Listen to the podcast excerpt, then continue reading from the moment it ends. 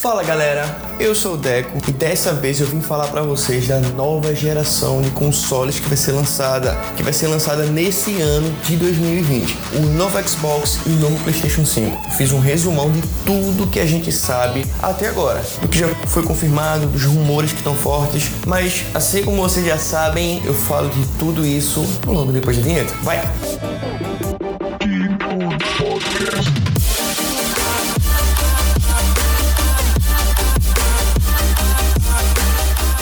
E como não podia ser diferente, depois de 6, 7 anos da última geração lançada, inicia-se todo o hype para nós games da nova geração de consoles e qual o poder que eles vão trazer pra gente. Pode ser algo incrível, mas pode ser algo também bem meia boca. Não foi o caso, foi algo espetacular. Eles realmente estão fazendo uma nova geração com uma potência muito, muito, muito mais forte que a anterior. Basicamente o dobro, um pouco mais do potencial dessa geração anterior. Então vou dar uma geral para vocês terem uma ideia do que eu tô falando.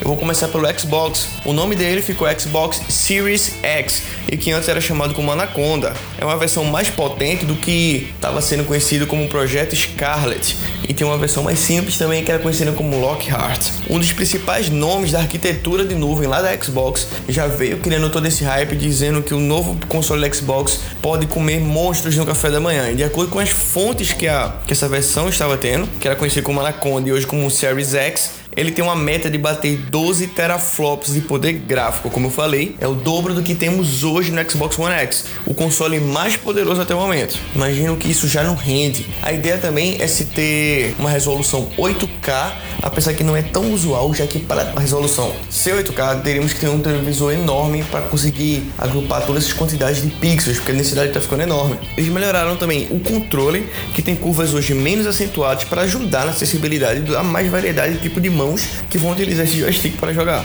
A nova versão traz um botão de compartilhamento de fotos também, o que facilita e já se mostrou bem usual nessa geração no PlayStation. Mudaram também os botões LB e RB que ficam no ombro do aparelho. Os gatilhos foram redesenhados, ganhando uma textura mais acentuada. O D-pad, muito criticado por usuários, também ganhou o formato que a gente viu em versões anteriores, como do Xbox Elite 2. De acordo com os vazamentos que vem surgindo, a CPU do Xbox terão 8 núcleos de 3.5 GHz de clock, enquanto a memória RAM fica ainda melhor. O Xbox One, o Xbox Series X terá 16 GB, sendo 13 GB para jogos e 3 para o sistema. Hoje, o Xbox One X oferece apenas 9 GB para games. Você vê a evolução que eles estão tendo. A gente vai ter 13 GB para games só de memória RAM. E o HD que vai ser utilizado vai ser SSD. O tempo de carregamento dos games vão ser quase zero, porque com todo esse processamento, com toda essa memória RAM, ainda essa atualização para um SSD vai longe. E nessa nova geração, eles também estão investindo muito no projeto xCloud, que vai dar a possibilidade dos jogadores jogar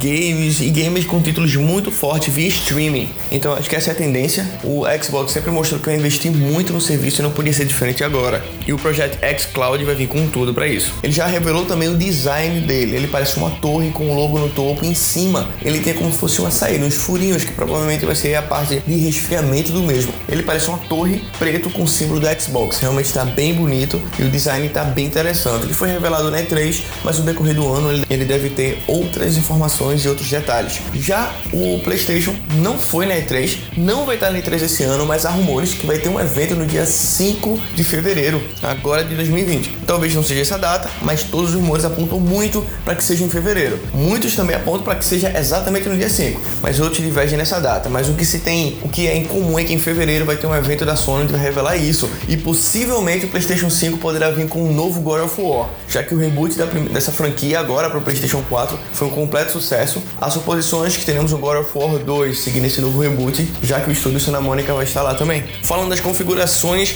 e é como falei, ainda não foi confirmado, então são vários rumores. Os rumores mais fortes apresentam que o CPU, o processador vai ser um AMD Zen 2, 8 núcleos, com que consegue 16 threads de 3.2 GHz. O GPU dele, diferente do que o Xbox foi prometendo, ele espera alcançar 9.2 teraflops, o que já é muito maior. É mais que o dobro do que a nossa geração atual. A memória vai ser 20 GB, 16 GB vão ser GDDR6 e 4 GB DDR4 para o sistema operacional. O armazenamento vai ser SSD, também mantendo essa nova, esse novo padrão agora para essa geração. O carregamento dos jogos, como eu falei, vai ser zero. E o lançamento está previsto entre novembro e dezembro, mas com rumores mais fortes para dezembro de 2020. Em questão de valores, é especulado que o Xbox novo vai ser lançado por 499 dólares, mas também ainda não tem uma confirmação, são apenas rumores que vem ganhando cada vez mais força, enquanto a Sony planeja entre 399 e 449 dólares. Eles também estão investindo num console mais barato que o concorrente para poder ganhar essa parcela maior do mercado. O dado mais forte, assim, a data mais forte nos rumores para o lançamento do PlayStation 5 será 4 de dezembro de 2020. E até lá vamos ter que esperar para ver se realmente eles confirmam esses valores. Também há rumores que o próprio joystick do PlayStation 5 vai mudar.